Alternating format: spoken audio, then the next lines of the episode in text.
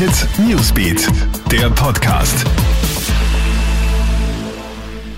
Schönen guten Morgen, ich bin's Madeleine Hofer und das ist ein News Update für den Start in den Sonntag.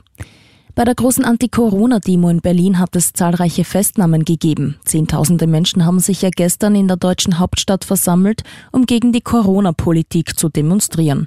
Wegen Verstößen gegen die Schutzauflagen musste die Demo aber schon früh aufgelöst werden. Zwischen 35 und 38.000 Demonstranten zogen weiter, haben auch Absperrungen am Reichstagsgebäude durchbrochen und sind die Treppe hochgestürmt. Außerdem wurden Polizisten mit Steinen und Flaschen beworfen.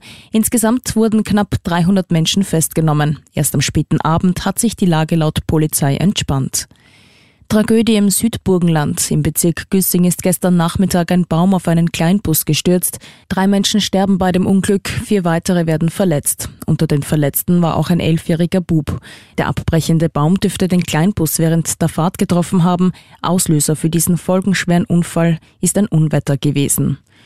Und weil sie ein Nacktvideo auf einer Brücke in Indien gedreht hat, ist eine 27-jährige Französin festgenommen worden. Der Grund? Die Gangesbrücke wird als heilig angesehen. Die 27-jährige wurde auf Kaution freigelassen. Ihr droht nun eine Anklage wegen Verstoßes gegen das indische Internetgesetz. Sollte die Französin verurteilt werden, dann drohen ihr bis zu drei Jahre Haft. Soweit ein Update. Aktuelle Infos gibt's stündlich im Kronehit Newsbeat sowie laufend auf kronehit.at.